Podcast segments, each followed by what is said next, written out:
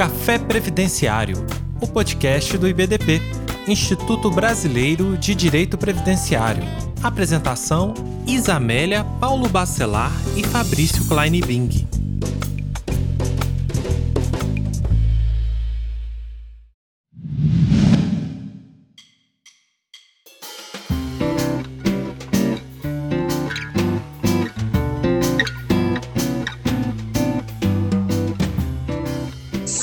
Bem-vindos e bem-vindas a esse seminário online. É um prazer enorme participar de um evento dessa natureza, principalmente também como ex-servidora. Então, pensar aqui que estou dividindo com a doutora Isa, com o doutor Paulo Bacelar, com o doutor Fabrício, e para darmos início, caminhar aqui para a professora Maura.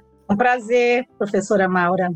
Muito boa noite a todos os nossos participantes aqui em mais uma edição de uma série que nós estamos aqui chamando de 100 anos da Previdência Social. E como vocês sabem, no dia 24 de janeiro deste ano, então nós temos esse marco histórico relacionado aos 100 anos de Previdência Social. Eu sou a Maura Feliciano de Araújo, diretora de cursos e eventos do Instituto Brasileiro de Direito Previdenciário e tenho a honra de trazer ao conhecimento dos colegas ao ano de 2023 vários assuntos relacionados ao que aconteceu em 100 anos de previdência social. No mês passado, nós tivemos a doutora Adriane Bramante, junto com o professor Wagner Balera e a doutora Jane Berwanger, trazendo excelentes considerações sobre esses 100 anos. E hoje, a Maria do Céu, então, a nossa querida Maria do Céu, passa a conduzir o evento que traz como tema para para este nosso momento do antigo setor de arrecadação à valorização dos servidores, a percepção de ex-servidores, que é esse bate-papo que a doutora Maria do Céu vai conduzir daqui para frente, e nós então teremos aqui um momento de refletir o quanto que a previdência ela melhorou ou talvez não, vai depender da percepção de cada um com relação a esta temática sobre o olhar de ex-servidores da previdência social. Eu agradeço a participação de cada um de vocês, o empenho dos nossos coordenadores e aos participantes aqui associados ou não do IBDP. Aproveitem bastante este momento. E aí, você que está nos assistindo, que ainda não é associado do IBDP, esse é um excelente momento. Este ano, o IBDP como sempre, continuará oferecendo os melhores cursos, os melhores eventos. Se você quer se cadastrar, se você quer se associar, digo aqui o endereço para você: www.ibdp.org.br. Venha fazer parte da família IBDP, que é maravilhosa. E aí, para realizar esse momento de início da apresentação, quero aqui falar sobre doutora Isa Albuquerque. Doutora Isa, maravilhosa professora, minha ex-colega de INSS no Amazonas. Ela tem um currículo invejável. Ela é doutora, professora, coordenadora do IBDP no Amazonas. Professora de Direito Previdenciário no CIESA, o doutorado dela foi maravilhoso e tantas outras atividades que ela realiza rotineiramente. Diretora da Prevan, membro conselheira federal. A Prevan é a Associação dos Advogados Previdenciaristas do Amazonas, que também tenho a honra de fazer parte como diretora de curso. Doutora Isa, complemente se houver necessidade e lhe dou a palavra a partir de agora. Agradeço imensamente o convite Parabenizo a nossa diretora de curso, doutora Maura Feliciano, pela condução dos cursos e eventos do IBDP, e a minha colega Maria do Céu, ex-servidora também da Previdência Social, e meu ex-colega também, Paulo e Fabrício. Isso, para mim, é uma grande satisfação. Eu me sinto muito honrada em fazer parte e falar de previdência. Bom, como nós vamos falar da nossa experiência, da nossa visão quanto à previdência social, que completa 100 anos, completou, não é, dia 24 de janeiro, que é a data da Lei Eloy Chaves, de 1923, eu quero dizer a vocês que eu passei 25 anos laborando no INSS. Eu aposentei em 2013 e entrei em 1984. Portanto, eu entrei antes da Constituição Federal de 1988. No INSS, vivi muitas venturas, desventuras e aventuras. Aventuras de ir na tríplice fronteira, dar curso, treinamentos na cidade de Benjamin Constant e atravessar numa que nós chamamos aqui voadeira, o rio, para chegar nessa cidade e ainda subir barranco de saia e sal. Por inexperiência de como era a situação na cidade, fui de saia e salto. Né? Então, muitas são as nossas histórias. Mas, além do conflito em dois universos, o da ciência do direito como docente, que eu fiz nesses 25 anos em paralelo à docência do direito previdenciário, com a legislação previdenciária que deveria ser aplicada enquanto servidora do INSS,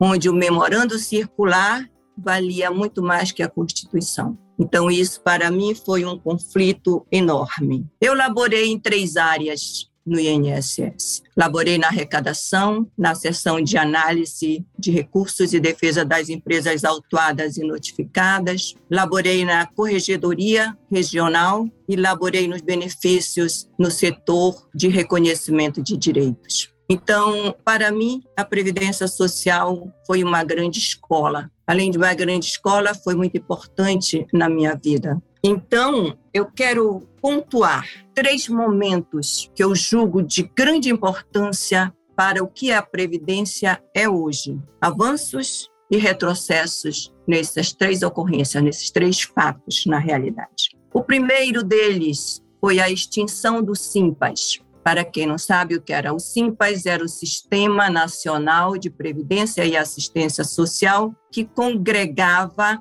sete instituições. Então, era a IAPAS, que arrecadava, INPS, que concedia benefícios, INAMPES, que concedia assistência médica aos segurados da Previdência Social, FUNABEM, dos menores, LBA, da assistência social, DataPrev, que cuidava da tecnologia, cuida até hoje, né, mas só como empresa pública hoje, e também a SEMI, que era a Central de Medicamentos. Após a Constituição, houve a necessidade da extinção do Simples. Mas o que ocorreu com reflexo para o INSS sobre a extinção do Simples? Na minha visão, claro que aqui eu vou trazer sempre a minha visão de servidora. É, a primeira questão foi que nós do INSS, que foi fundido com o IAPAS, INPS junta com o IAPAS, que é a arrecadação, e se transforma em INSS, que tem a competência tanto de arrecadar quanto de conceder benefícios. Mas nós recebemos mão de obra, os servidores da LBA, da FUNABEM, da SEMI, de todos do INAMPS, de todos os outros entes do SIMPAS. O que é que isso nos trouxe? Uma mão de obra não preparada, não diria desqualificada, eu diria uma mão de obra não preparada para a questão previdenciária. E aí maior parte para a área de benefício. E com isso nós tivemos ao longo desses tempos preparador de mamadeira, agente de portaria, datilógrafo, já tinha um profissional que chamava, tinha um cargo AOSD, era auxiliar de serviços diversos.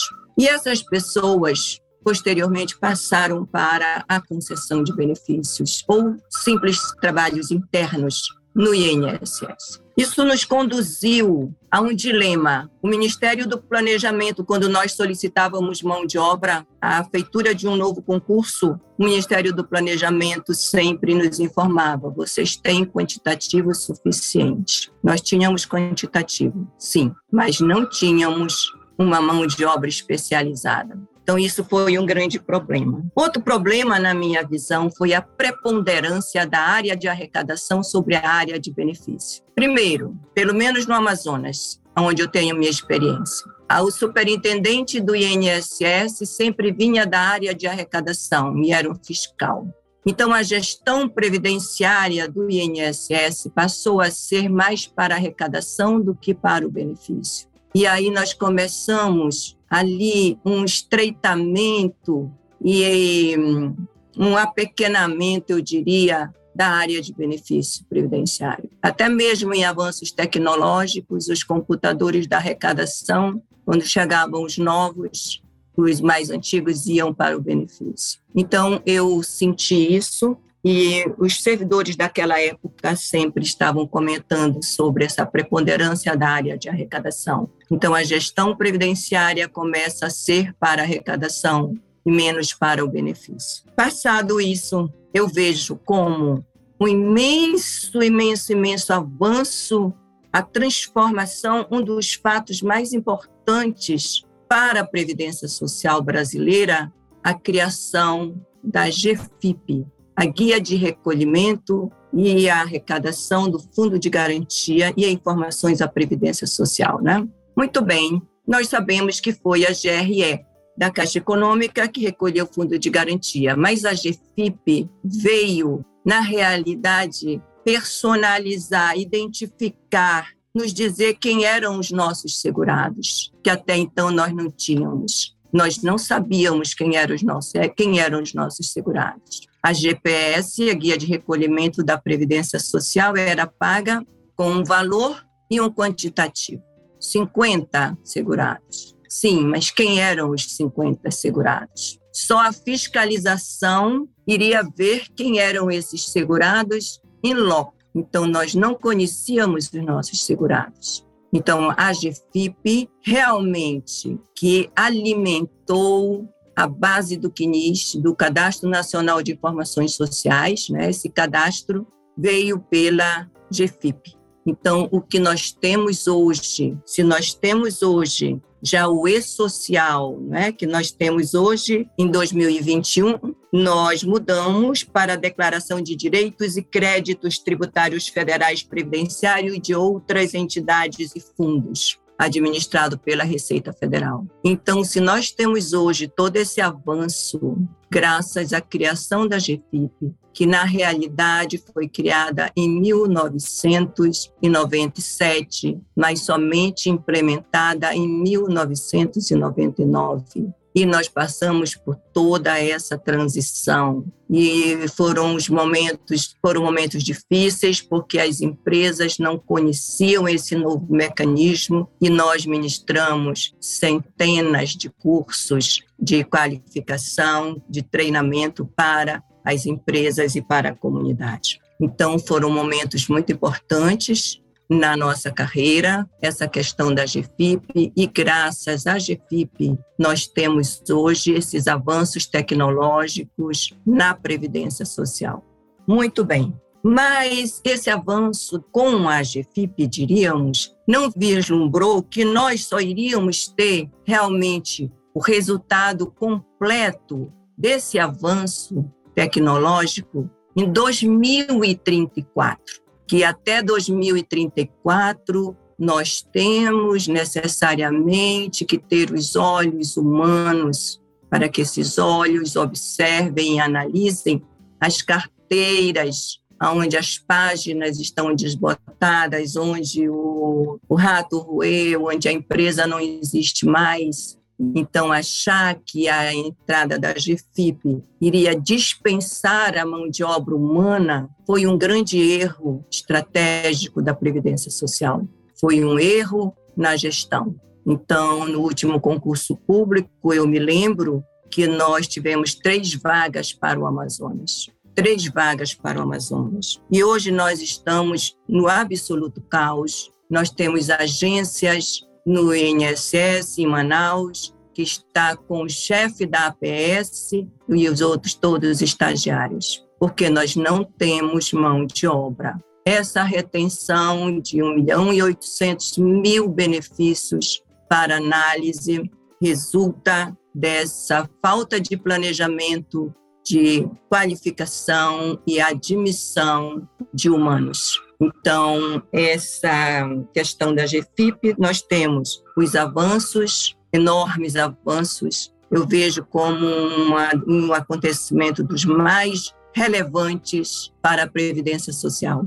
Mas também nós temos essa ausência de planejamento de que a GFIP não faria milagre, que nós temos aquelas fichas, as microfichas, não é? a questão dos autônomos, a questão das empresas que não existem mais, e todas questões que só podem ser analisadas por olhos humanos. Então, eu passo essa situação para os colegas. E, por último, nós temos a passagem da arrecadação do INSS, da contribuição previdenciária, do INSS para a Receita Federal. Primeiro, nós tivemos essa transição com a Secretaria da Receita Federal do Brasil, através de uma medida provisória que não foi confirmada pelo Congresso.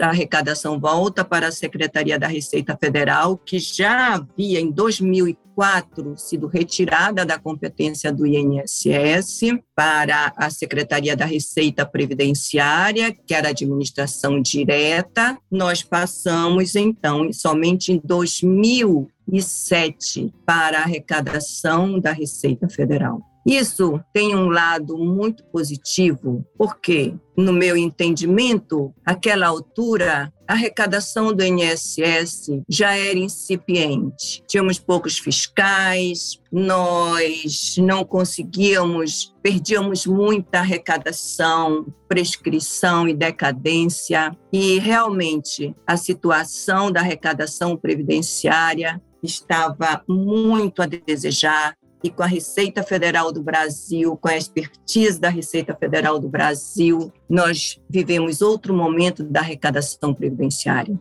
Isso foi muito, muito importante para a Previdência Social, que fosse centralizada a arrecadação previdenciária num órgão especialista para essa finalidade. Então, eu vejo essa situação essa passagem da arrecadação, essa competência da Receita Federal do Brasil, que uniu-se à Secretaria da Receita Previdenciária para arrecadar também Previdência Social, centralizando tudo na Receita Federal para hoje podermos também centralizar os recursos fiscais, a arrecadação fiscal como um todo na Receita Federal e até mesmo permitir uma reforma tributária, com essa base tecnológica que nós temos hoje. Por outro lado, nós tivemos um, eu diria, um sucateamento do INSS enquanto instituição de concessão e administração de benefícios. E aí começamos a entrar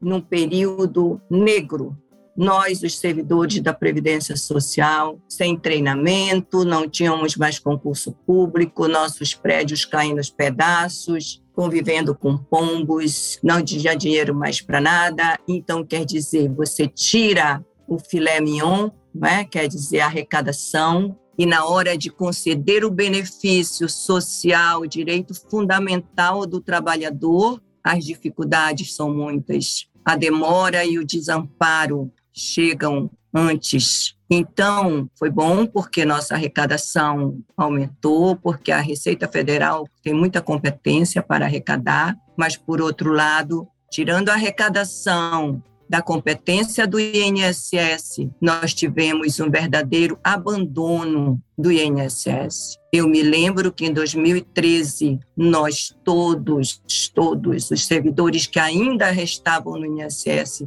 estávamos desesperados para aposentar. Tanto que eu me aposentei com mandado de segurança, porque eu queria sair de qualquer maneira. E quando eu me aposentei, nós tínhamos 13 mil servidores já com direito adquirido para aposentadoria, mas que aguardavam a integralização das GEDAIs, que é a gratificação da atividade, que nós aposentávamos somente com 50%. Foi dessa forma que eu me aposentei, perdendo 50% da gratificação, que era praticamente um terço da minha remuneração mas se tornou muito desgastante conviver num ambiente de caos. E esse caos continua com o abandono do INSS. Sinceramente, eu digo aos colegas e aos meus ex-colegas, eu sinto pena dos colegas que hoje ainda laboram no INSS, porque essa é a minha visão hoje do INSS. Eu espero muito que o governo atual tenha uma política de gestão, faça uma reforma administrativa que beneficie o INSS, que reestruture o INSS. Porque quando nós tivemos a emenda constitucional 103, pelo discurso, eu imaginava que nós teríamos não só uma reforma no direito material, não só uma reforma na idade, não só uma reforma no tempo de contribuição, mas também uma reforma na gestão e a reestruturação do INSS enquanto autarquia gestora. Até porque, com a extinção do SIMPAS, o INSS virou é, na realidade, um concessor de benefícios também assistenciais e todos os outros benefícios com recursos da União também passaram para o INSS. Então, só se dão atribuições ao INSS, como rancenianos, soldado da borracha, enfim, todo benefício indenizatório, de cunho indenizatório, de cunho social,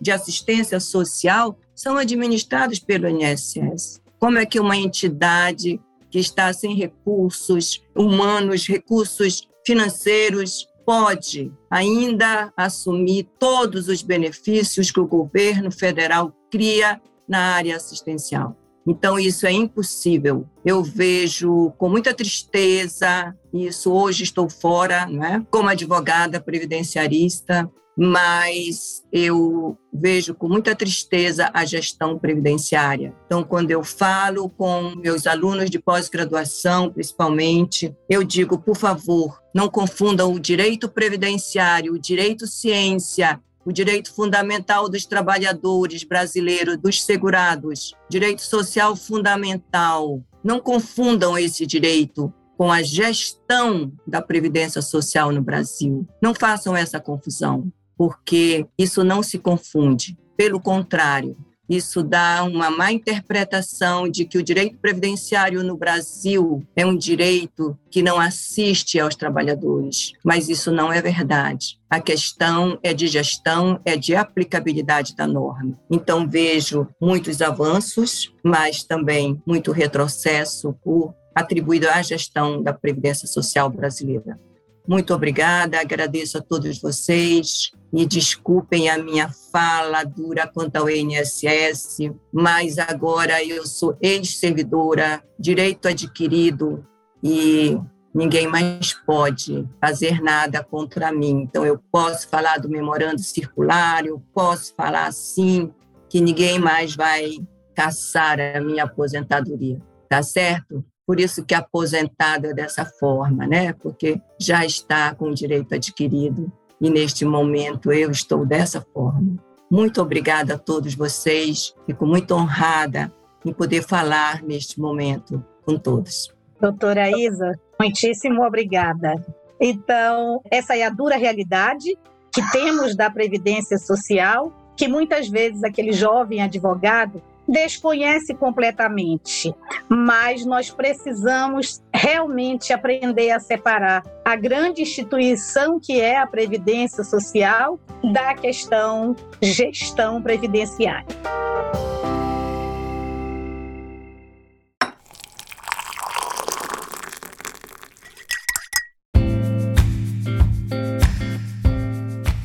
Agora eu convido o doutor Paulo Bacelar para dar continuidade na fala com relação ao centenário da Previdência Social. Doutor Paulo Fernando Santos Bacelar é engenheiro civil, advogado, especialista em direito previdenciário, sócio do escritório Bacelar e Nouciaine, servidor do INSS por 14 anos. Também ocupa a função de coordenador estadual do IBDP no Ceará, diretor titular da Diretoria de Processo Administrativo do IBDP, é professor de Direito Previdenciário em pós-graduação, membro da Comissão de Direito Previdenciário da OAB Ceará e autor de artigos e materiais sobre direito previdenciário. Doutor Paulo, por gentileza, a palavra é sua. Obrigado, Maria, o céu.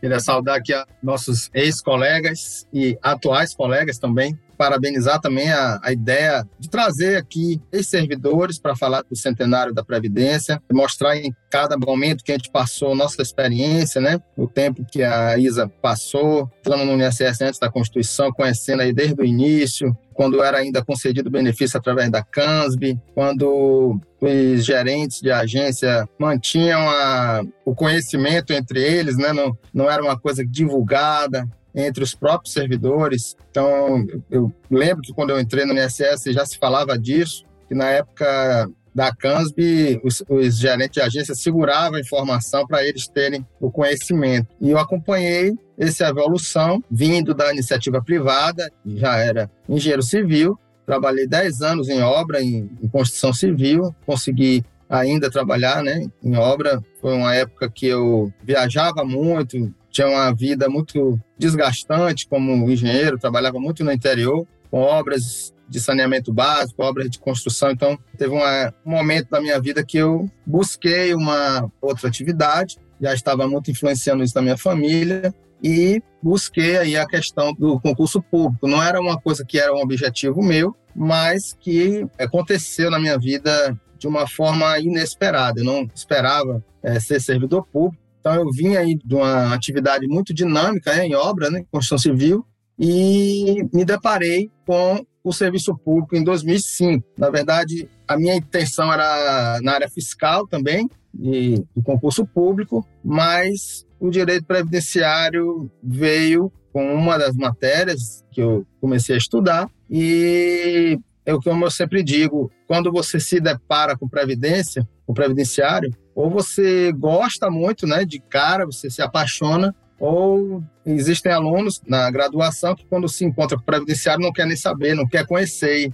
E na minha vida aconteceu o contrário, né? Eu já me apaixonei de cara pela matéria, estudava para fiscal, então era mais de 18 disciplinas no concurso de fiscal, e uma delas era direito previdenciário e era ministrado por uma fiscal do INSS. Eu gostei muito das palavras da Isa, gostei muito de ter ouvido ela antes, porque esse histórico dela eu vivi muito, né? da, de antes ter ainda a, o fiscal do INSS, né? Você não fazia prova para fiscal da Receita, era fiscal do INSS. E ela era uma, uma auditora fiscal e dava aula tanto na parte de benefício como na parte de custeio. E eu me interessei muito pela disciplina, estudei ela mais de oito meses, antes da prova da Receita Federal, e veio aí o destino me botar o concurso do INSS antes da prova da Receita, para eu fazer como uma, um teste. Eu fiz a, a, prova do INSS como um teste de conhecimento do direito previdenciário, porque era uma matéria que era bem focada nessa matéria, o concurso do INSS 2005, e acabei passando no concurso.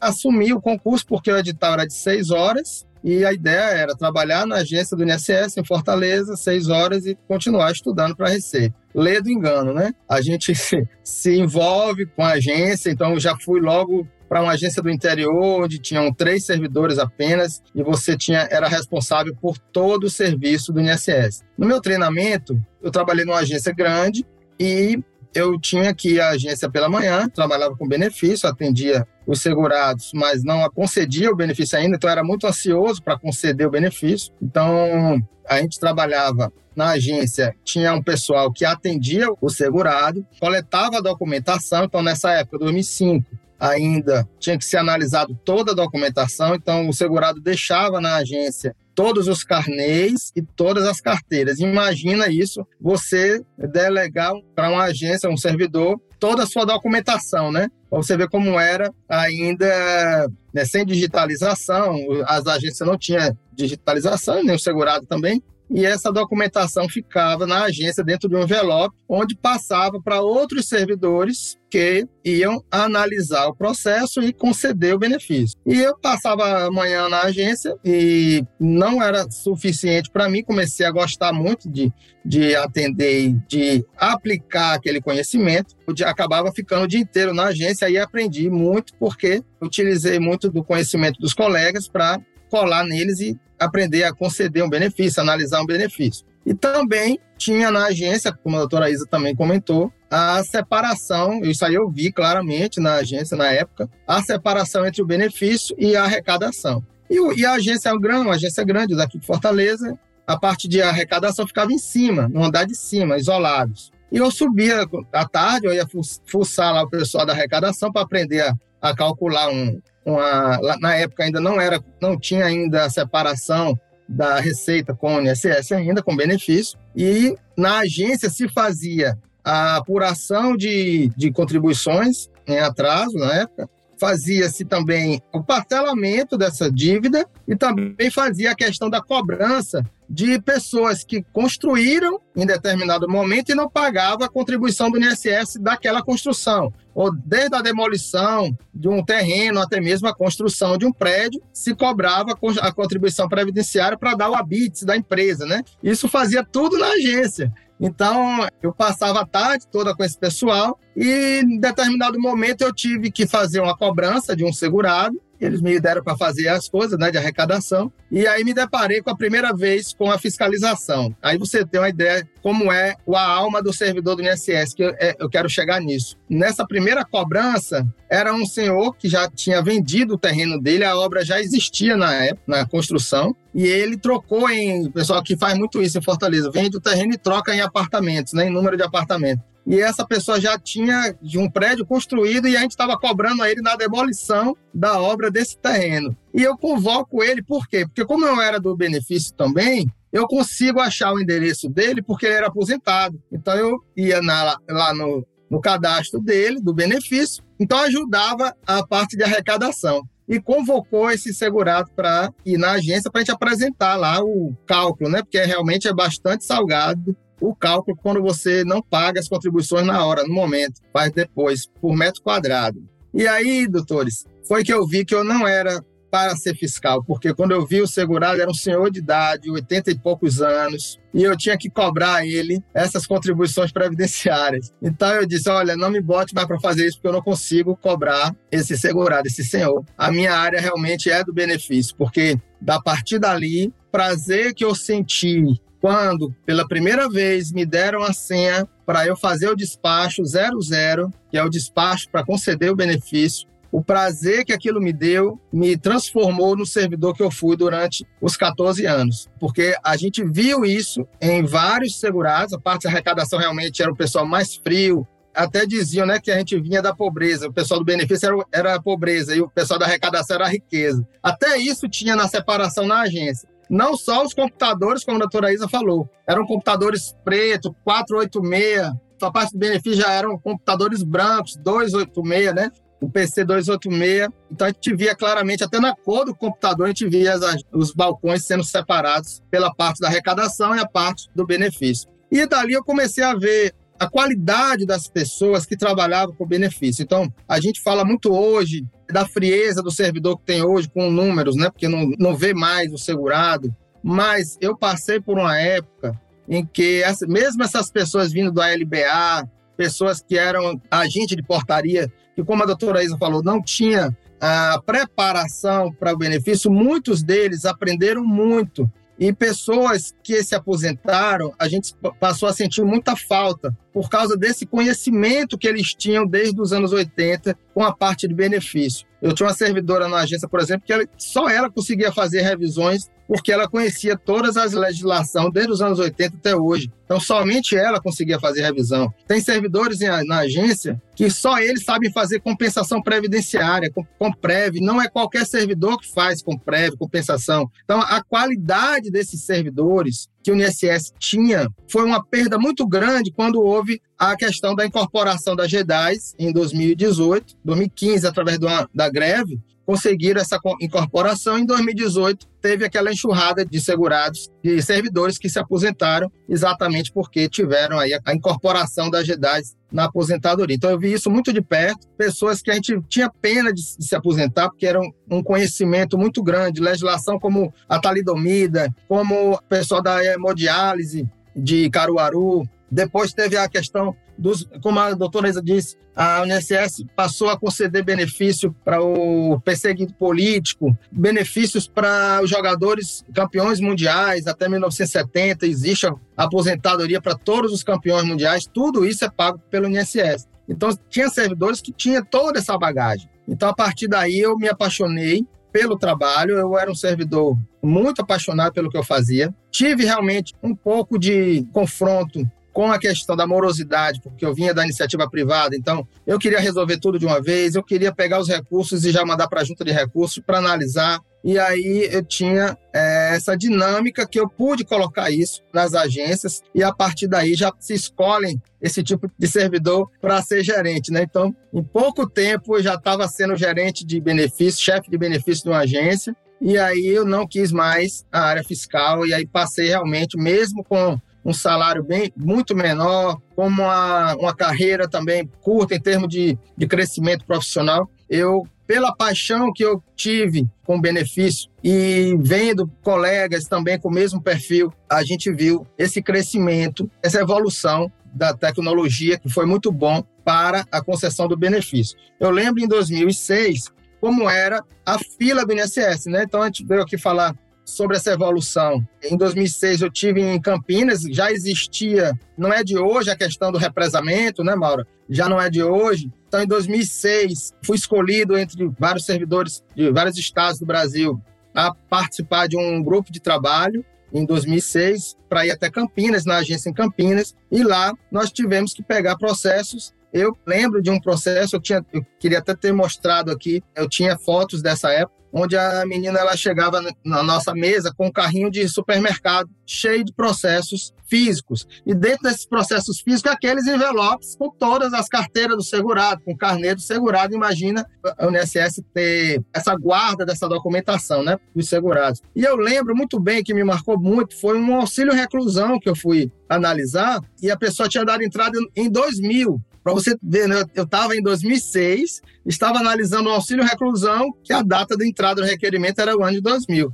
E para você ver como não é de hoje essa questão do represamento, mas existiam esses grupos de trabalho, que a gente viajava pelo Brasil todo, e faziam equipes para trabalhar com esse represamento, né? O que hoje a gente vê faltando, mas a questão da gestão hoje que eu vejo que não está funcionando, com a questão da gratificação, importante seria repensar essa forma de gestão para ver como resolver essa questão do represamento, que não é de hoje. Em 2006, passa a ter o agendamento, que tira das agências aqueles segurados, ou seja, quando eu saía da agência em Campinas, já tinha gente dormindo na frente da agência, tinha gente que alugava o local da fila e dormia na fila do INSS na agência para de manhã vender essa vaga para pessoas que vinham durante o dia, né? Então, fazia uma volta no, no quarteirão, nas, nas, agências, essa fila. Por isso que é tão famosa a fila do INSS. Nessa época, era uma fila física, com pessoas na fila. Eram pessoas com filhos no colo, bebê no colo. Eram pessoas cadeirantes, eram pessoas idosas que ficavam na rua ao relento até aguardar uma hora de entrar na agência e lá dentro esperar mais um pouco, porque a fila não acabava ali. E em 2006, o INSS lança o agendamento. Foi começou o agendamento, sai essa fila física e passa a ter o agendamento, que é uma fila virtual. Houve críticas dessa fila, porque não mudou a, a fila, continuava, porém, essa fila era virtual, mas você sabia pelo menos o dia que você ia ser atendido na agência. Então, você agendava, fazia um requerimento pelo sistema, pelo 135, já existia um 135, e o segurado ia, em determinado dia, podia ser que demorasse quatro a seis meses também o atendimento, mas nesse dia passava a ser atendido o segurado. E ali ele já fazia exigências, já calculava valores em atraso, já fazia todo possível para o benefício dali sair concedido. Foi quando, em 2008, também houve uma mudança muito grande na gestão do INSS, que foram o aumento das agências, os PECs, o plano de expansão das agências do INSS. Então, a gente via determinados locais uma agência que atendia uma zona rural, por exemplo, de mais de 200 quilômetros de distância. Então, a pessoa tinha que fazer perícia médica, avaliação médica de BPC, tudo tinha que pegar ônibus, carros particulares para ir nas agências e o governo federal, em 2008, criou o plano de expansão, criando agências no interior. Eu vejo que também não tenha funcionado tanto, porque aí pega com a falta de servidores, né? Que a doutora Isa também comentou, Houve esses concursos de 2003 para cá, houve vários concursos, mas não dava para manter todas essas agências com vários servidores, então era também defasado essa agência.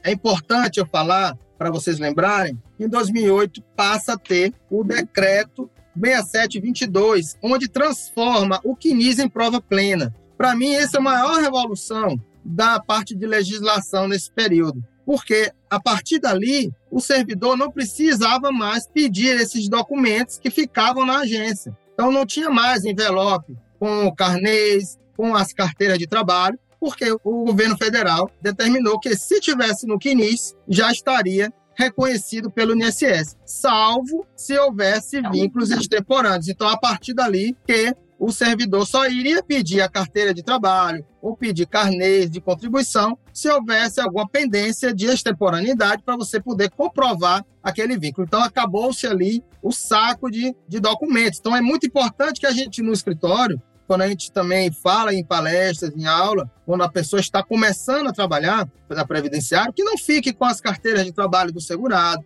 já digitalize tudo, né? A questão da Lei Geral de Proteção de Dados. Então, imagina isso. As agências eram lotadas de processos com todas as carteiras e todos os carnês de todos os segurados. Imagina se isso tivesse, como já aconteceu em vários lugares, né? Haver incêndios, haver é, assalto, enfim, perder essa documentação. Muitas vezes a pessoa ia atrás e não achava mais essa documentação que já estava encaminhada para um arquivo geral, mas não ficava mais na agência. Então, a partir de 2008, para mim, essa foi uma grande revolução para o INSS na parte de legislação, transformar o CNIS em prova plena.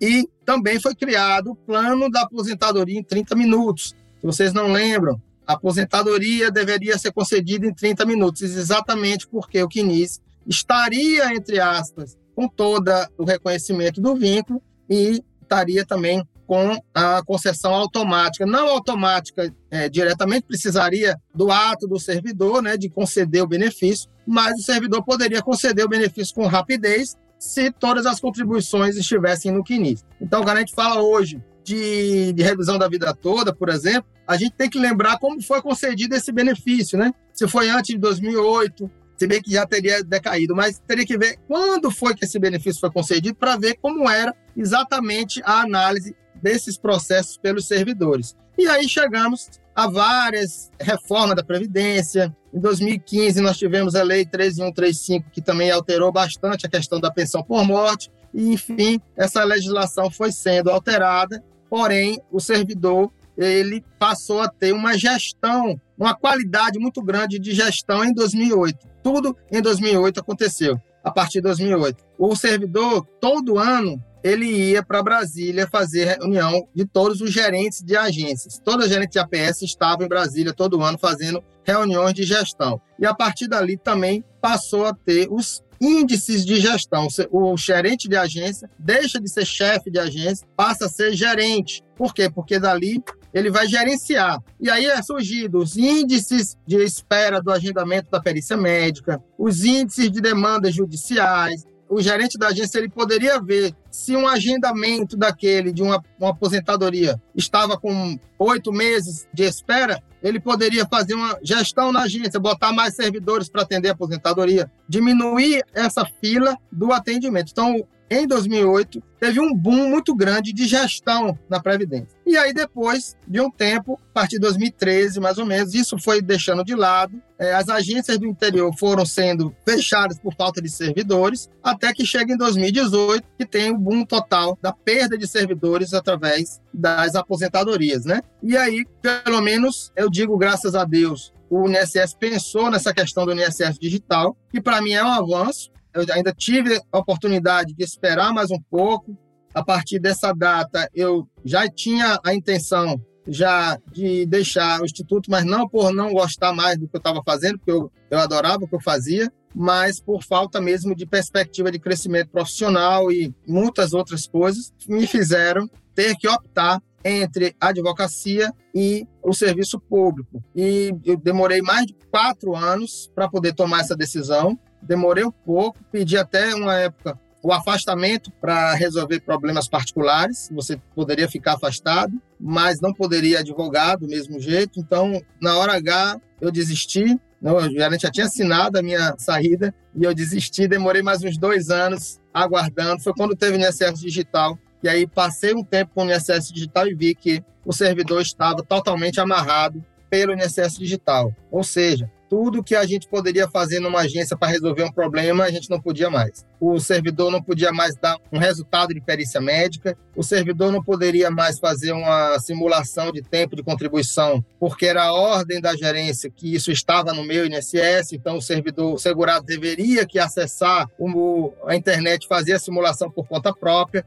e isso foi tirando um pouco essa paixão de atender as pessoas, de resolver problemas na mesma hora em que a gente trabalhava, então isso era o que me motivava de resolver problemas e aí resolvi realmente já com a intenção também de me dedicar à docência e à advocacia, fazer tudo que eu fazia pelo INSS do lado de fora. Então eu brinco sempre, colegas, que ah, você agora está advogando contra o INSS. Então eu sempre digo a todos, não, nós não advogamos contra o INSS, porque eu aprendi quando eu fiz meus treinamentos e fiz meus cursos e meus aperfeiçoamentos, que o servidor ele tem a obrigação de reconhecer o direito do segurado. E é essa função, é essa missão que eu aprendi em 2008, quando teve o programa de gestão. A missão do INSS é reconhecer direitos. Então, se eu tenho um processo em que o servidor não reconhece o direito, por um erro ou por uma interpretação errada de uma instrução normativa, até mesmo por falta de conhecimento, porque eu vejo muito hoje servidores não tendo um conhecimento de toda a legislação nova que se apresenta, não vejo o servidor fazendo cursos de aperfeiçoamento. A gente tem a função de fazer com que o INSS reconheça o seu direito. A gente tem a função de fazer com que o INSS cumpra o seu papel, que é reconhecer direito. Então, eu me sinto hoje, é como se eu, eu brinco muito com os procuradores, que eu sou um servidor fora do INSS, porque eu continuo com a mesma paixão de reconhecimento do direito, mas tentando fazer isso do lado de fora, porque do lado de dentro não estava mais sendo possível fazer isso com as amarrações que os servidores hoje têm. Me solidarizo com a professora Isa, que fala da pena que ela tem. Né? A gente vê os servidores reclamando da situação que é hoje. Eu vejo colegas, amigos, que quando a gente se encontra reclamam de como é hoje o INSS e a amarração que eles têm com isso. Então, fica essa imagem de que o servidor ele é apaixonado por o que ele faz e aquele que se dedica, ele fica frustrado com a situação que está hoje no INSS, sem servidores, sem apoio. Eu aprendi muito com os colegas, então você não tem um curso dentro do INSS para você aprender tudo, você aprende no dia a dia, com a pergunta para um colega, para uma pessoa mais experiente, você vai aprendendo no dia a dia. E hoje não tem mais isso, porque os servidores, além de estar no digital, muitos estão em casa, né, fazendo o home office. Então não tem mais o convívio dos servidores com os próprios colegas e também não tem mais o servidor que vê o segurado, né? Ter o contato, o afeto que a gente tinha de ver o segurado feliz quando a gente concedia um benefício na frente dele, e aí isso não tem mais. Então, fica essa mensagem, gente, de que a UNSS precisa ser valorizada, a gente precisa trabalhar aqui para trazer o UNSS de volta como instituição forte, porque é preciso, é necessário para o país termos uma, um instituto não privado. Eu defendo a instituição pública, eu defendo que seja valorizado isso, que tenha servidores qualificados, cada vez mais se invista na previdência social, porque muitas famílias dependem dessa previdência social que nós temos. Então, agradeço a oportunidade de estar falando com vocês hoje. Obrigado. Muito obrigada, doutor Paulo Bacelar. Para todos que nos assistem aqui, é um prazer enorme estar transitando nessa história previdenciária que se confunde com a nossa história enquanto ex-servidor. Na verdade, o que nos motivou ficar num órgão como o INSS, com toda essa situação colocada por doutora Isa e agora por doutor Paulo, é essa paixão mesmo. Eu diria, doutor Paulo, que igual existe a historinha do Cupido, eu, você, doutora Isa e doutor Fabrício fomos atingidos por esse Cupido que nos manteve ali durante esse tempo, porque o que realmente nos segura num órgão com essa problemática toda é a paixão, é o respeito, é o cuidado com aquele trabalhador brasileiro que, de uma forma ou de outra, precisa de algum benefício previdenciário. Então, passo agora a palavra para o doutor Fabrício Monteiro Kleinbing, que é diretor adjunto de atuação judicial e atuação parlamentar do IBDP. Também tem um vasto currículo como especialista em direito previdenciário, especialista em direito do trabalho, graduação em direito pela Universidade Federal de Santa Maria e tem o escritório que atua em várias cidades e também como ex-servidor público, vem falar de sua experiência, onde atuou de 2002 a 2010 e nos últimos anos esteve à frente da gerência executiva de Curitiba. Boa noite, Maria, meus colegas aqui da advocacia, a Isa, o Paulo, já amigo de longa data aí de congressos, especialmente a Maurinha aí que está na coordenação dos cursos do IBDP sempre brilhante nas suas participações. Bom, os colegas já contaram toda essa, essa história e logo com 21 anos de idade eu saí de estagiário para chefe de setor em um ano, mais ou menos, isso ainda em Santa Maria. E isso não significava que o Fabrício, da época, então acadêmico do curso de Direito, era uma pessoa muito excepcional, melhor que os demais. Não. Significava que o último concurso do INSS tinha sido em 1985 e eu sou do primeiro concurso da nova geração do INSS, de 2003, que é o concurso onde nós fizemos ali por fevereiro, mais ou menos, e tomamos posse em maio. Então, eu entrei numa época em que os meus colegas de antigamente, eles já tinham 25, alguns tinham 30 anos de casa, e hoje 99,9% dos meus ex-colegas estão aposentados exceto uma convocação de concurso que houve em 95 e não era do INSS, eram concursados do Exército, do Ministério da Educação, nunca mais teve concurso durante todos esses anos. A década de 90 praticamente passou em branco. E essa geração de servidores que entrou em 2003, 4, eu acredito que o Paulo é dessa época, 4, 5 por aí, essa geração de servidores, ela ocupou espaços no INSS de modo muito rápido, né? Porque Alguns colegas antigos já não queriam mais chefias, estavam cansados. De fato, havia algumas chefias pagando 260 reais por mês, que era o valor da FG, né? Na gerência onde eu trabalhava, um chefe de logística que assinava licitações de milhões de reais, ganhava 260 reais para ser chefe, né? Então, tinha pessoas que não queriam. Outros já estavam assim assumindo, já tinham setores, mas não queriam mais mudar de setores. Então, muito rápido eu acabei ascendendo dentro da carreira do INSS. Diferentemente do Paulo e da Isa, eu sempre trabalhei na área gerencial porque quando eu fui estagiário, eu já estava na gerência executiva e depois até fui contratado. Eu gostaria de, até de relatar que o dia que eu for me aposentar, alguém vai olhar a minha carteira de trabalho, é uns cinco meses de contrato com uma empresa de Brasília, uma empresa que eu nunca vi na minha vida, não sei quem era o meu chefe, não sei quem assinou porque eu era terceirizado na época em que havia ainda os terceirizados. E o INSS passou todo esse tempo terceirizando essa mão de obra com médicos credenciados e com funcionários CLTistas, e esses funcionários CLTistas, acredito que 90% saiu ali em 2003, quando então teve o concurso, né? Eu, como um defensor da previdência pública, de um serviço público forte, com servidores bem remunerados, obviamente que vi ali naquele ano de 2003 que as coisas, porventura, estariam mudando ledo engano da minha parte, porque o que, que eu vi ao longo dos oito anos que eu fiquei dentro da Previdência Social? Muitas perdas, muitos talentos saindo fora do INSS. E saindo fora, não porque de repente viraram juízes, né, ou viraram procuradores do Ministério Público Federal. Não, é, nós perdemos servidores para o TRE, com todo respeito aos colegas do TRE, mas o TRE remunerava duas vezes mais que o INSS e fazia um trabalho extremamente burocrático infinitamente menos complexo do que o trabalho da Previdência Social. Nós víamos muitos servidores indo para o TRT, muitos servidores virando advogados, como foi o meu caso. O objetivo até não era esse, acabou ocorrendo, mas muitos e muitos talentos, eu diria que talvez 50% daquela mão de obra de trabalho entre os anos de 2013 e agora, o último concurso que teve,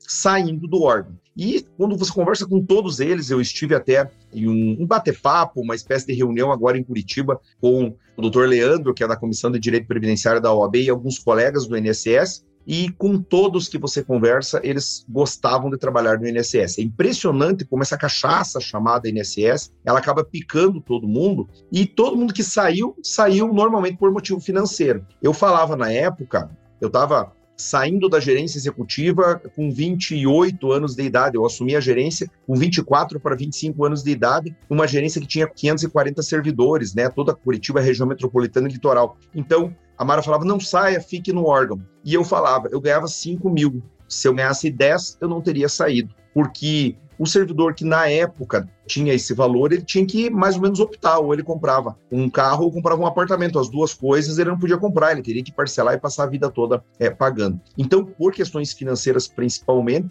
eu no primeiro momento saí também para lecionar e para fazer concurso, e no segundo momento acabei caindo na advocacia. Agora, o que eu gostaria, e é esse o foco da minha fala principal, é abordar questões políticas relacionadas ao INSS.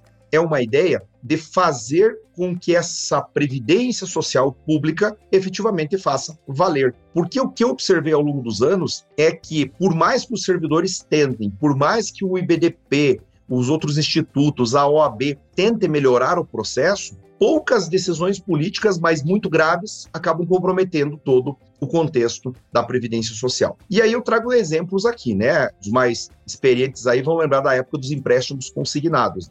É uma política de governo, mas porque cargas d'água que nós tínhamos que encher de gente dentro da agência do INSS para vir atrás do empréstimo consignado. O benefício assistencial. Eu tenho uma posição um pouco radical. Eu, por mim, extirpava amanhã de manhã, às 8 da manhã, o B88 e o B87 de dentro do INSS, porque eu estou falando do Instituto do Seguro Social, não estou falando do Instituto da Seguridade Social. E se hoje, praticamente para a concessão desses benefícios, depende de um CAD único, que é coordenado, gerenciado pela assistência social, não vejo razão nenhuma para ficar dentro do INSS. Então, ao longo dos anos, acabou que o INSS recebeu vários penduricalhos que eles desvirtuaram o objetivo principal do órgão o órgão que era o Instituto Nacional de Previdência Social, o INPS, né, até 1990, ele vira um instituto do seguro, mas que não é bem seguro, porque todas as políticas que vieram de Brasília, elas vieram no sentido de encher de penduricalho dentro do INSS, de achatar o teto do INSS, que é, por muitos anos foi de 10 salários, hoje ronda os 6 salários, e de levar uma gama muito grande da população, 75% hoje, a ganhar salário mínimo. E aí toda essa ideia que engrupiu na sociedade de que o INSS é realmente um postão de pagar salário mínimo, ele se confunde com a parte assistencial. Porque quando o cliente vai no escritório hoje, o que você observa é que ele diz assim: Ó, oh, eu nunca contribuí e tal, mas eu quero um, um, salário, né? Porque eu tenho idade, eu quero um salário. Então você fala do BPC para ele, ao idoso, ele chama de aposentadoria, né? Ainda que não seja, ele chama de aposentadoria. E ele conta para o amigo dele que ele se aposentou sem ter contribuição. Ou então, o Boia Fria, que por muitos anos teve uma facilidade grande de aposentar, chega por outro rural e diz assim: ó, não preciso tirar nota de produtor, eu aposentei com três testemunhas. E você vai trazendo essa concepção, esse conceito de que não existe uma previdência, e sim existe um postão de benefícios para dar um salário mínimo para as pessoas, e você vai desmotivando os novos de contribuir. Ora, eu tenho certeza que aqui, das 32 pessoas que estão online, há pessoas que não estão recolhendo no teto da Previdência e que ganham mais do que o teto da Previdência, né? Ou seja, existe uma sonegação. Eu tenho muito advogado, eu tenho muito amigo meu que não está recolhendo o INSS, porque qual que é a fala deles? Olha, eu não adianta eu recolher, eu vai cair no salário mínimo, o meu avô pagou sobre 10, hoje está ganhando 3. Então existe uma descredibilidade da sociedade como um todo para com o sistema de previdência do Brasil, entendendo que talvez seja melhor investir num plano de previdência privado.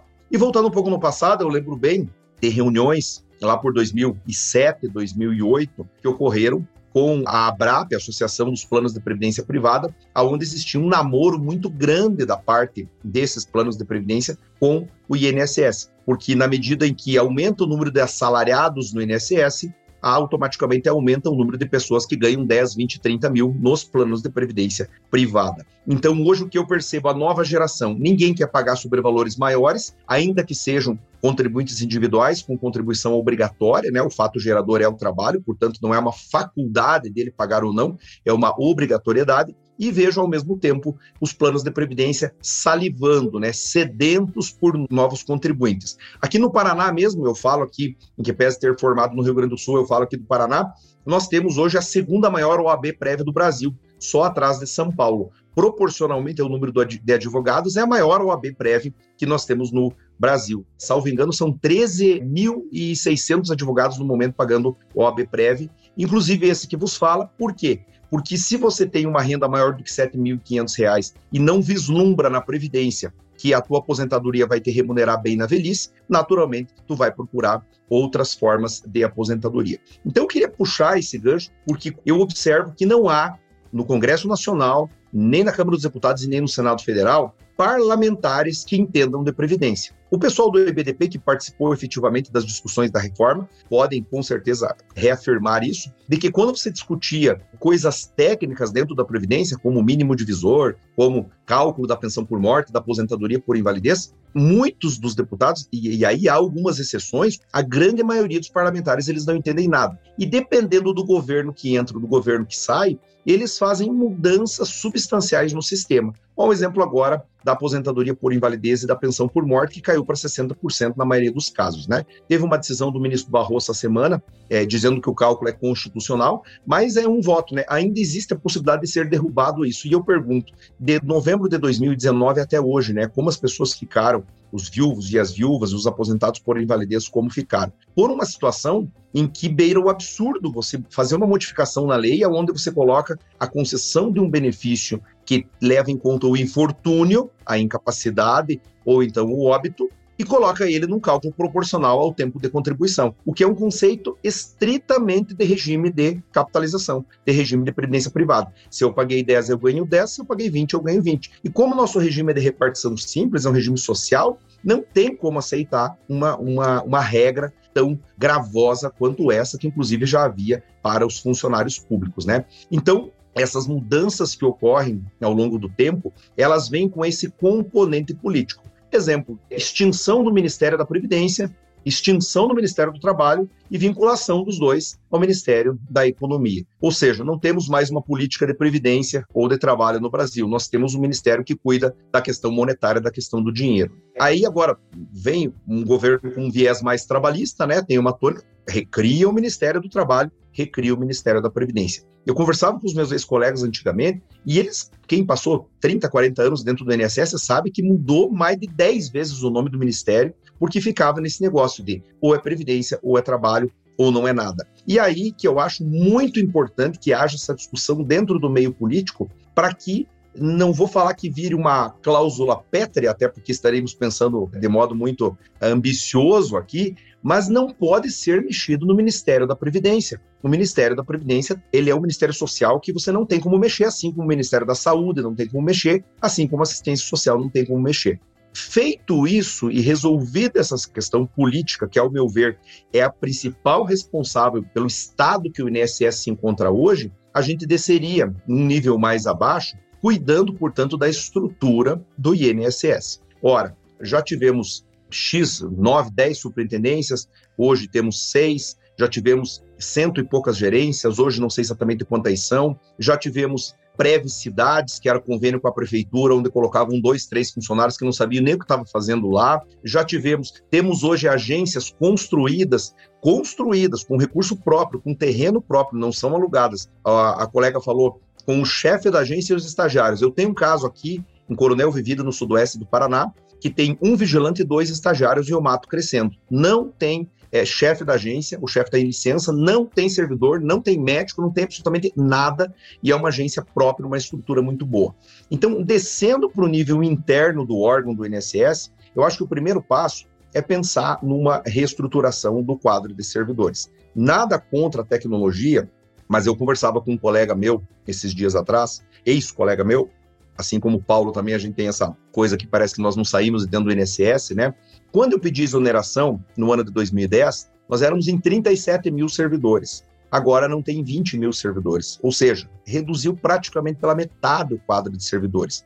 E ainda que o processo virtual favoreça bastante e talvez dispense um pouco da mão de obra, o fato é que o direito previdenciário, como ramo do direito como ciência, depende necessariamente da análise do ser humano.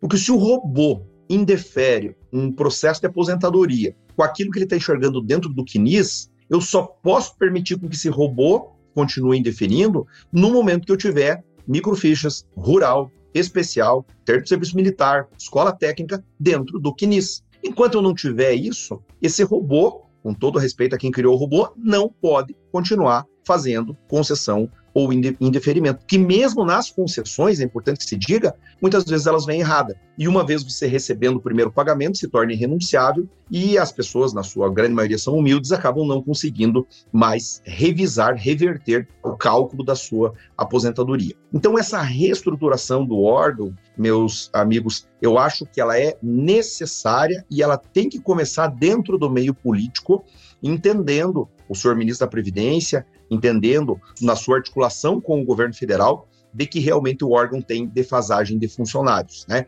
Agora, um concurso para o INSS, como diz a ISA, né? Não me venham trazer aqui agentes de portaria, como foi falado esses dias atrás, auxiliar de creche, né? Porque será um processo muito difícil de aprendizado. Nós estamos aqui com pessoas que são especialistas em previdência e eu tenho certeza que todo dia nós aprendemos alguma coisa diferente. Agora, eu pegar uma pessoa que trabalhou 30 anos no órgão e jogar dentro do INSS, realmente não dará certo.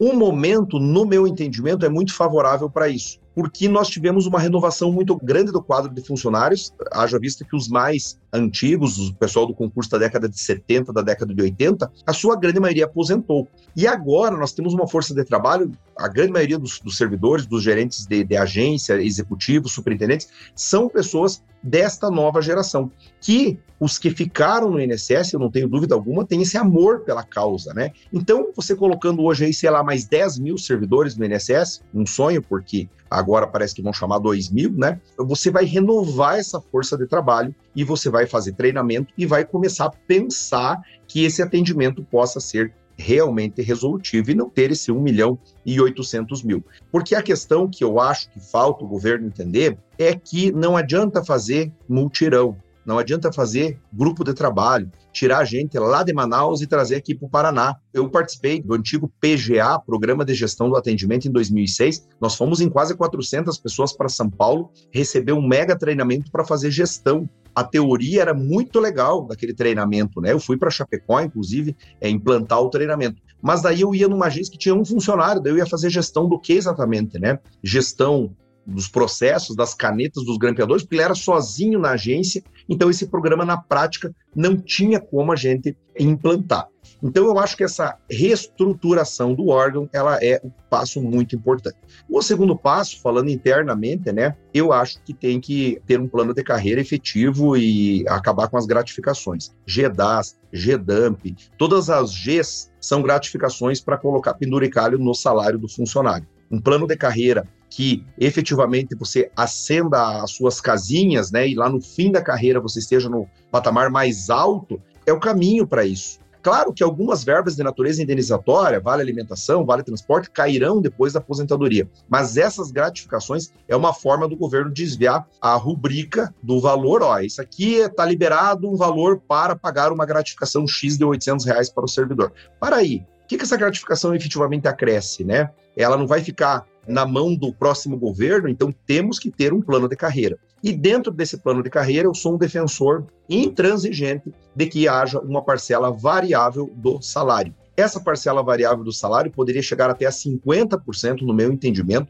sob supervisão da chefia imediata, através de um sistema de pontuação, mas não da forma como está ocorrendo hoje. Por quê? Porque hoje, como você ganha somente por produtividade, tem ocorrido de que muitos servidores negam o processo para que haja essa produtividade. Existe uma máxima dentro do INSS. Na dúvida, eu indefiro. E essa máxima não é à toa. Ela existe porque muitos e muitos servidores foram demitidos, foram exonerados através de fiscalizações da auditoria, de processos da auditoria, que levantaram problemas que muitas vezes não eram dolo ou má fé. Então, a auditoria, em conjunto com, com o MOB e com a corregedoria, acabaram colocando na mente desses servidores de que realmente a negativa não dá problema nenhum. Já a concessão talvez gere algum tipo de penalidade. E o que, que começou a acontecer com isso? Começou que agora os servidores acabam analisando os processos muitas vezes de modo rápido, né, sem um critério grande, sem um critério maior,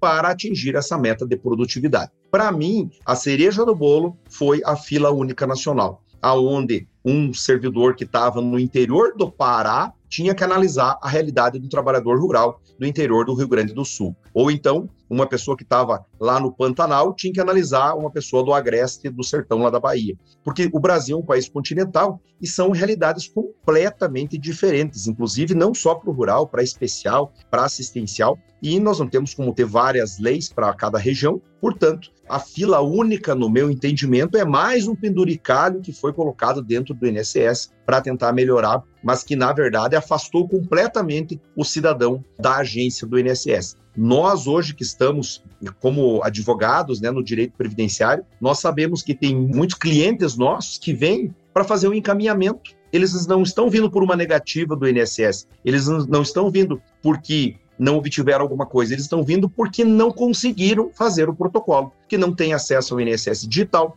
porque foram na agência e foram atendidos pelo vigilante, e eles falam, ó, oh, doutor, encaminhe a aposentadoria, ainda que eu gaste com os honorários, mas eu não quero me incomodar. Enquanto acontecer isso, vai reduzir o número de servidores e aumentar o número de advogados. E aí vai chegar uma hora, gente, que sinceramente é melhor fechar as agências do INSS e criar tudo demanda judicial, porque eu fico me perguntando, né? Se nessa cidade é onde tem um vigilante e dois estagiários eu contei esses dias 10 ex-alunos meus trabalhando com direito previdenciário na cidade, que me faz pensar que deve ter uns 20 ou 30 advogados especialistas. É, é melhor, então, virar tudo agência de demanda judicial e não ter mais a esfera administrativa, que, obviamente, eu sou completamente contra. Eu até coloco sempre em jogo a questão da junta de recursos, né? Que tem vários colegas do próprio IBDP que são da junta de recursos, mas eu me pergunto qual é a função social da junta de recursos hoje, quando nós temos uma esfera administrativa tão precária e quando nós temos uma judicialização tão grande nos processos previdenciários. Então, feitas essas observações, né, eu gostaria de me encaminhar para o encerramento, é, dizendo que eu acho que é necessário começar a mudança do INSS pelo meio da política, em que pese os bravos servidores do INSS tentarem todos os dias resolver os problemas, e eu digo que a maioria são bons servidores, essa ideia de que a maioria são maus servidores é uma ideia errada, né? A maioria são servidores bons, a maioria gosta muito do INSS e a maioria, se ao invés de ganhar 5, ganhar 10, vai continuar no INSS até se aposentar, não sairá do INSS. Não, o INSS não perderá mais esses servidores para outros órgãos do Poder Judiciário, do Poder Legislativo, e vai poder aí efetivamente fazer um plano de carreira longo, com gratificação, com, com formas de manter ele no quadro. Até não concluí antes, mas gostaria de sugerir, né, para que a gente não fique só na teoria, que essa situação da gratificação, no meu entendimento, tem que ter uma pontuação onde a concessão vale a mais e o indeferimento seja o, o inferior. Então, a concessão valeria dois pontos, por exemplo, a abertura da exigência valeria um ponto e meio e o indeferimento valeria um ponto. E aí sim, motivaria o servidor a abrir diligências, a tentar é, buscar novos elementos para analisar aquele processo com a devida calma. Acho também que nesse contexto de você tornar essa previdência pública, logo em Brasília, nas diretorias e na presidência do INSS, é necessário que parem de brincar com a instrução normativa do INSS. Que esse problema não é de hoje, a nossa colega Isa já falou lá que antigamente o memorando valia mais do que a lei, né? E hoje o que, que nós temos? O INSS emitindo memorandos para os servidores ou instruções normativas de assuntos completamente superados na jurisprudência nacional. Então, se a diretoria de benefício de Brasília, se esses cargos de alto escalão não conversarem com a OAB, com o IBDP, os demais institutos, com o STF, com o SDJ, e pensarem que isso tudo vai virar judicial depois, o INSS vai ficar correndo atrás do rabo a vida inteira e infelizmente só vai piorar. Tomara que, como dizia uma ex-colega minha de INSS chamada Laura, tomara que na verdade, a ideia, no fundo, do próprio governo, seja ele de direita ou de esquerda, não seja a efetivamente sucatear o INSS porque no entendimento dessa minha ex-colega, ela falava assim: tudo é proposital, Fabrício. Não adianta a gente tentar fazer milagres, porque existe uma ideia de jogar a previdência no salário mínimo e fortalecer a previdência privada. Faz parte de uma política maior nacional do Brasil desde ali a década de 90, quando foi criado o novo INSS. Eu espero que não seja assim. Eu espero que lá em 2030, 2040, nós tenhamos um INSS fortalecido, uma previdência pública e, principalmente, os nossos amigos parlamentares estejam entendendo um pouquinho mais do assunto para não fazer tanta besteira como tem ocorrido nos últimos anos. Então, já dou por encerrada. Né, minha amiga Maria do Céu? Obrigado Perfeito. pela atenção. Um abraço. Perfeito. Eu queria agradecer a sua participação, assim como a fala da doutora Isa e do doutor Paulo, também foi igualmente relevante. Tudo o que você ponderou, doutor Fabrício, muito interessante. E dizer que isso é uma história de passado seu, do doutor Paulo, da doutora Isa e minha, mas que continua acontecendo até hoje.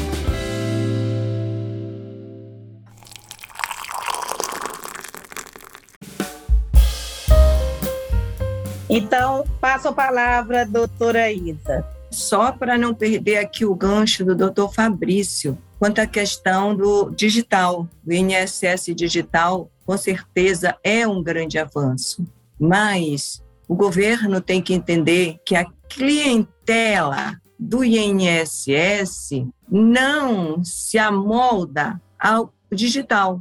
Veja bem, qual é a clientela? Idosos, analfabetos e pessoas que, como no norte, no nordeste, no interior do nordeste e no interior do norte, não têm acesso à internet. Eu estou orientando uma tese de uma doutoranda que ela está fazendo uma tese que se o processo digital do INSS realiza a isonomia entre trabalhadores urbanos e trabalhadores rurais no Amazonas, por óbvio que não. Porque o trabalhador rural do Amazonas, ele é isolado, temos a peculiaridade regional que nós somos isolados pelos rios.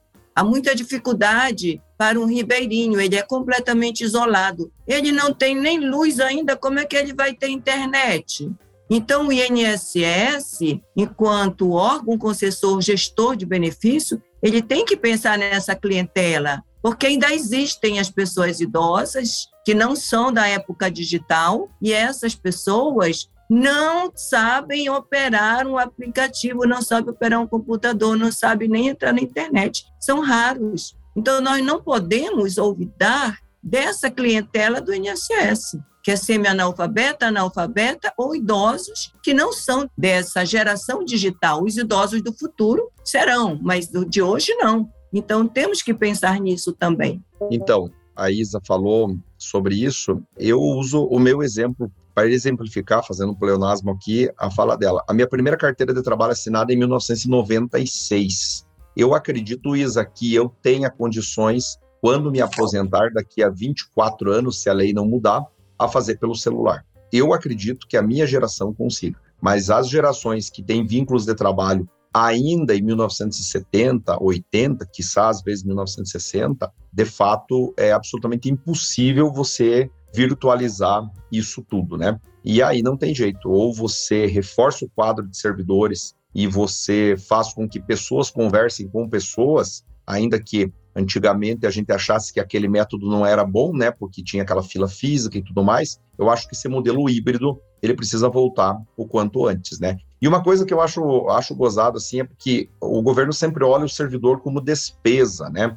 Que vai dar despesa para o orçamento da União. Só que o servidor público não é despesa, ele é investimento. Veja o caso da fiscalização da Previdência, que praticamente acabou, virou uma fiscalização federal. Um simples investimento nos fiscais, que antigamente eram fiscais da Previdência, faz aumentar a arrecadação sobremaneira, porque eu mesmo tenho 13 anos de escritório de advocacia, nunca um fiscal me ligou, me mandou um e-mail, bateu na minha cara, no, no meu escritório, é, para questionar alguma coisa que eu fiz, nem sob ponto de vista tributário, nem sob ponto de vista previdenciário. Então, esse investimento na fiscalização me parece ser o grande pulo do gato da arrecadação previdenciária, e que aí sobraria dinheiro para contratar servidores por benefício, enfim, fazer toda a reestruturação necessária que o órgão precisa. Perfeito, doutor Fabrício.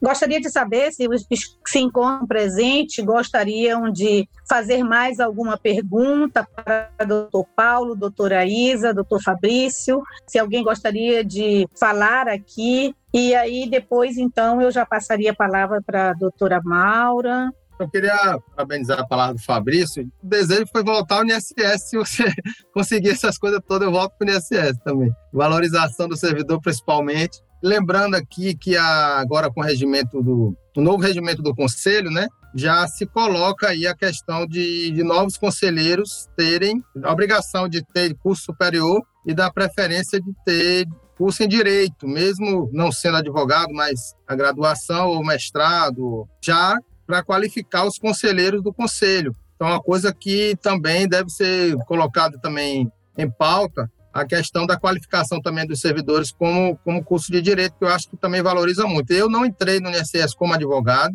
eu entrei como engenheiro civil, tinha a minha cabeça voltada para números, para exatas, e tive que me deparar estudando para concurso que eu fui aprender direito, né? Mas eu tive que me deparar com a legislação previdenciária densa sem ser advogado e não é só sistema, né? O, o servidor ele se acostuma muito a colocar o CNIS lá no sistema e o sistema concedeu benefício, né? A gente diz muitas vezes, ah, o sistema concede, então tem direito. Mas não, a gente sabe que não é bem assim, né? Na minha época, quando eu entrei, ainda tinha entrevista rural, então você tinha que decidir, você tinha que formar a convicção de que aquela pessoa era segurada especial, quer dizer, função do juiz fazer isso. Você faz a JA, também tem que ter uma convicção, formar uma convicção com a ouvida de testemunhas e da parte, autora, para definir aquele, aquele direito que ele está pedindo. E também tem a questão da união estável, que mesmo você tendo duas provas, mais o servidor qualifica as provas, ele sabe se as provas são válidas ou não. Então, como você disse, tem que ter servidores qualificados, preparados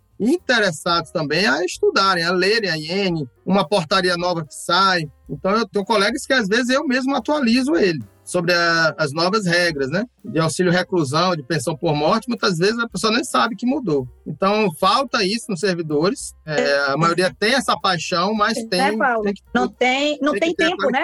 Não tem tempo para ler. É, não há tempo para mas... ler, né, Paulo? Porque tem que atingir as metas, né? Então ficou mais é. difícil. É. Isso precisava mudar difícil. também. É. Uhum. E sobre a questão do digital, eu acho que foi um avanço.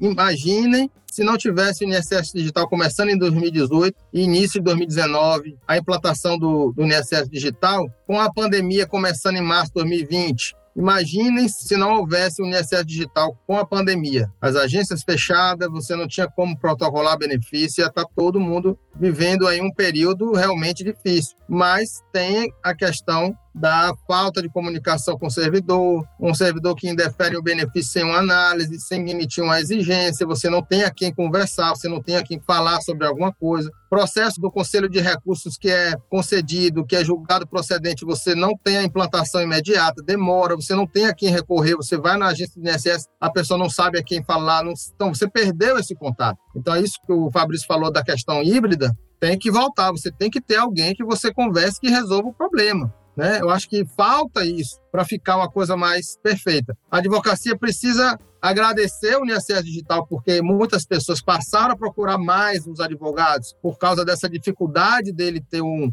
um servidor do INSS que a oriente, que faça o protocolo correto. A advocacia precisa agradecer muito isso, mas a gente não pode ficar feliz com isso, porque a advocacia passou a função do servidor para a advocacia. Como eu disse, eu me sinto um servidor fora da agência, porque quando chega um cliente no escritório, eu estou sendo um servidor ali para analisar o processo dele. Quando a gente analisa o CNIS, quando a gente analisa um indicador, quando a gente quer saber se pode contribuir ou não em atraso, se vai contar para carência ou não, ver a questão da qualidade segurada, tudo isso que fazia o servidor na agência. Né? Então, é, quem está fazendo isso somos nós, nos nossos escritórios. mas precisa ter a, essa comunicação do servidor com o segurado e com a advocacia também, para que a gente possa melhorar cada vez mais a previdência social nesse sentido. Obrigada, doutor Paulo. Pois não, Paulo Rodrigues pode falar. Eu só queria falar, primeiro, parabenizar o IBDP por essa iniciativa de falar do Centro da Previdência. Revi aqui velhos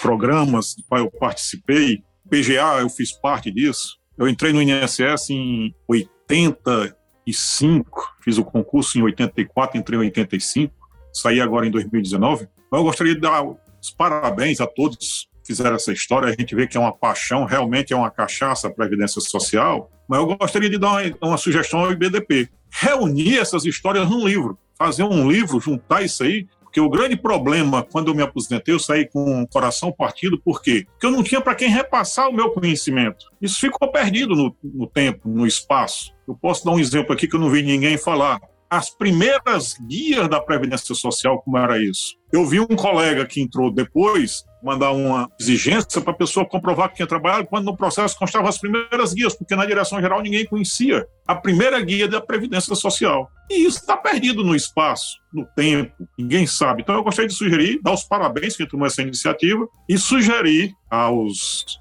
nobres colegas que hoje advogam nesta área que façam um livro Vamos reunir essas histórias. Em 92, quando se falou no CNIS, só para se ter uma ideia, o CNIS, quando começou em 92, chegou nas agências, só quem tinha acesso era o chefe da agência. Era de uso exclusivo dele. Então você selecionava alguns poucos processos, porque o acesso era muito difícil, muito demorado, e o chefe da agência não tinha tempo para ver aquilo. Hoje está uma coisa que todo mundo acessa, o próprio segurado acessa de sua casa. Então, mas isso eu vi várias vezes. A gente tinha uma dúvida na concessão. Ah, meu amigo, vai procurar outra forma, porque o CNIS você não vai ter acesso, porque isso aqui não cabe na concepção da chefia. Era exclusivo da chefia da agência. E tem muitas histórias por aí nesse meio que a gente poderia resguardar, e eu quero sugerir dessa sugestão em BDP, escrever um livro para isso. Dá um abraço ao meu colega e amigo Paulo, Paulo Bacelar, né? Me lembrando aqui do tempo que a gente fazia faculdade junto, tempo que a gente discutia legislação previdenciária lá na faculdade, nós dois. A gente conversava sobre essas questões de legislação.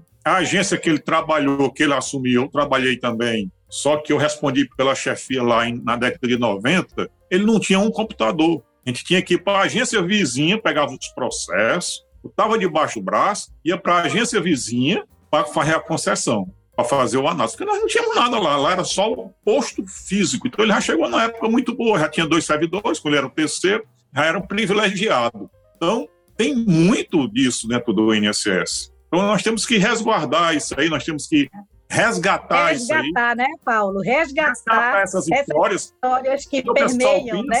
É, eu estava conversando com uma colega que foi minha treinando, ela entrou como terceirizada no INSS, depois nós ministramos um treinamento no primeiro concurso de 2003, e ela entrou, ainda está até hoje lá, e ela diz, olha, esse pessoal que entrou por último pensa que eles trouxeram vida ao INSS, que eles inventaram a roda, eles não sabem da dificuldade que era antigamente. Né? Eu sou de um tempo, quando eu trabalhei na logística, que chegava, a gente abriu um malote no interior, abriu um malote e vinha três instruções, era ordem de serviço, a primeira é mandando fazer, a segunda dizendo, mudando tudo que a primeira dizia, e a terceira dizendo que não era mais para fazer, a gente abria as três ao mesmo tempo. Em vez de demorar de dois, três, quatro meses para chegar uma ordem de serviço. E quando chegavam, às vezes era nessa situação. Então era uma coisa muito difícil.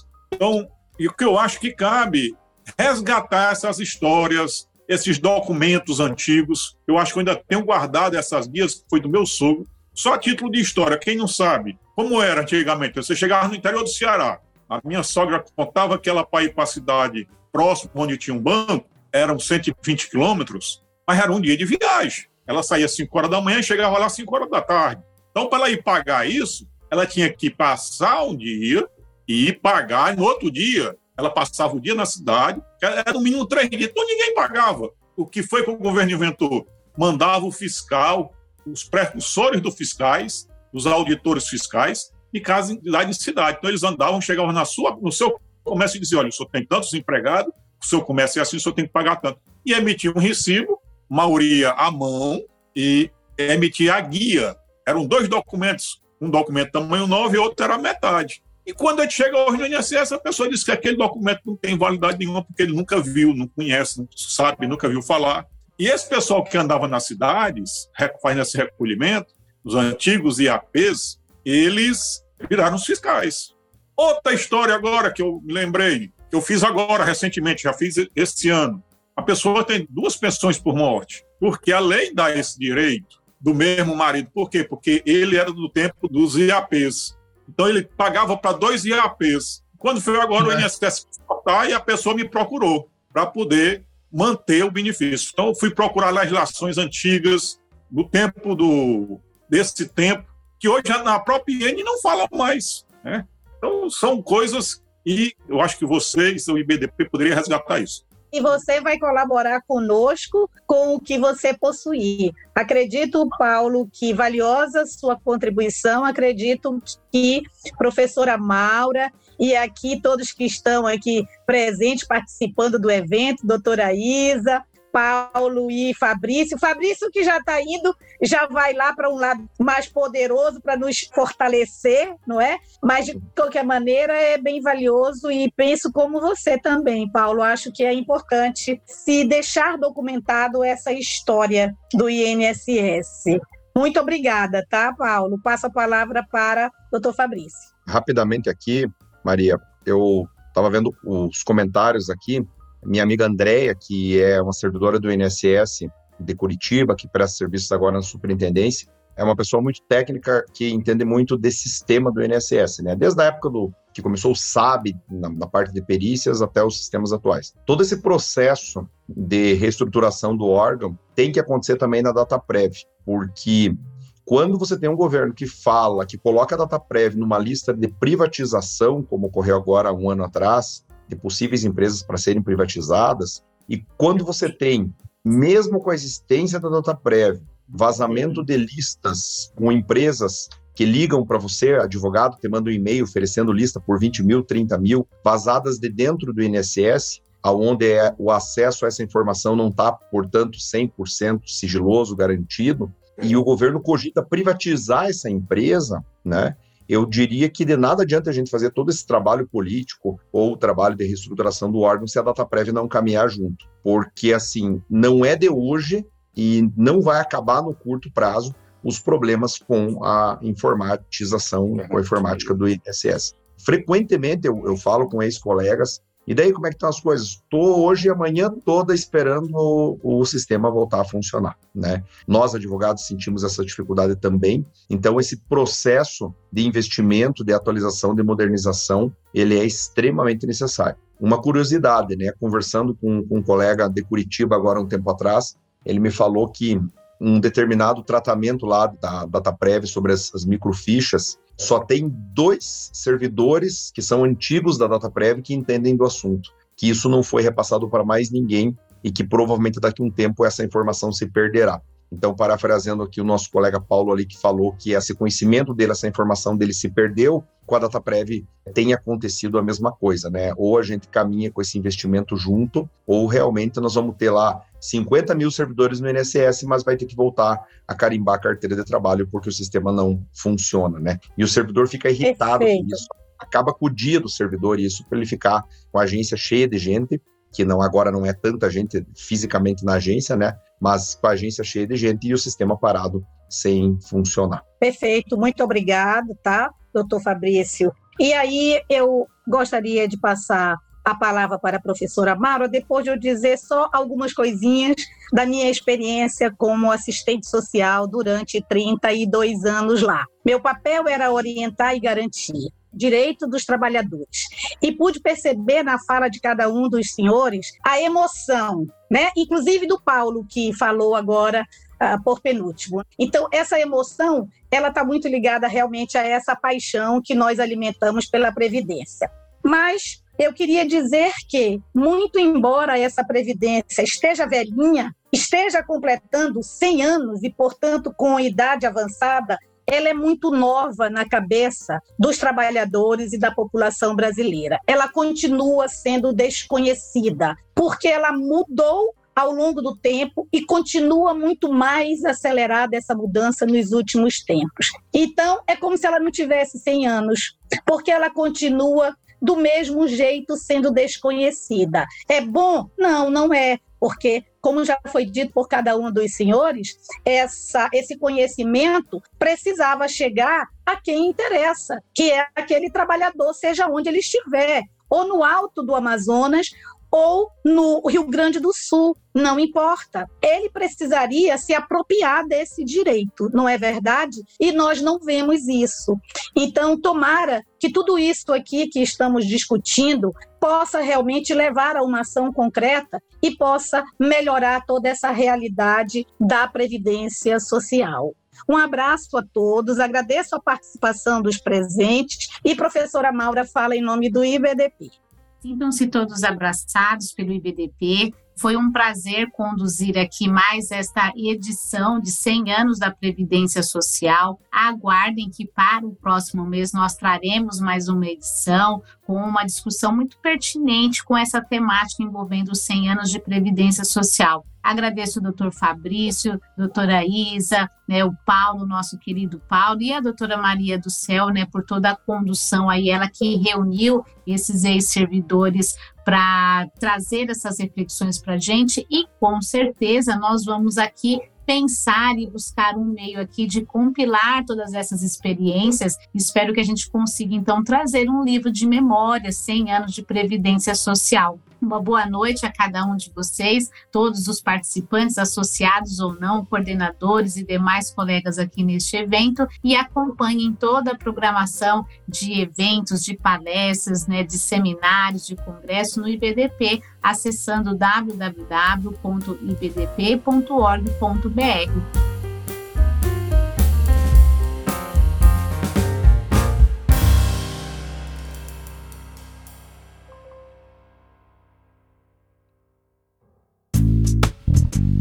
E aí, gostou deste episódio? Compartilhe com seus amigos e associe-se ao IBDP através do site ibdp.org.br e tenha acesso a vários cursos, eventos e muito mais. E lembre-se, às terças-feiras temos um encontro marcado por aqui. Até a próxima!